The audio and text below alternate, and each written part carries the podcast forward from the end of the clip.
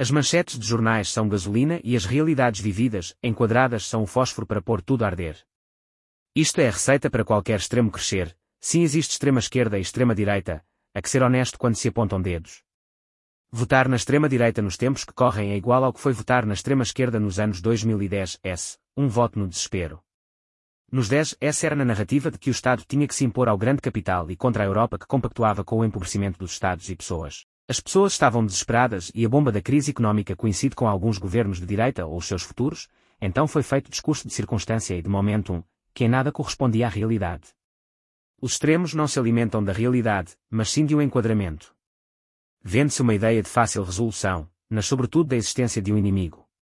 A extrema-esquerda vê como mal disto tudo a banca e as empresas, a extrema-direita alimenta-se da corrupção e da imigração.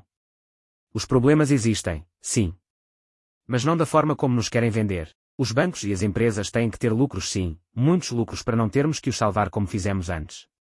E a imigração é uma realidade do mundo global, onde as fronteiras se esbatem, todos circulamos de um lado para o outro desde o início dos tempos. Temos medo de perder o que é nosso. Mas só agora. É possível criar uma identidade nacional sem ter que expulsar outros ou barrar outros, basta também não nos deixarmos aculturar de forma fácil e voluntária como deixamos todos os dias, é simples, é mesmo verdadeiramente simples. Haja a vontade de querer discutir as coisas como devem ser e não na base do desespero. Segue o podcast Conversa no Instagram e dá as 5 estrelas no Spotify e Apple Podcasts.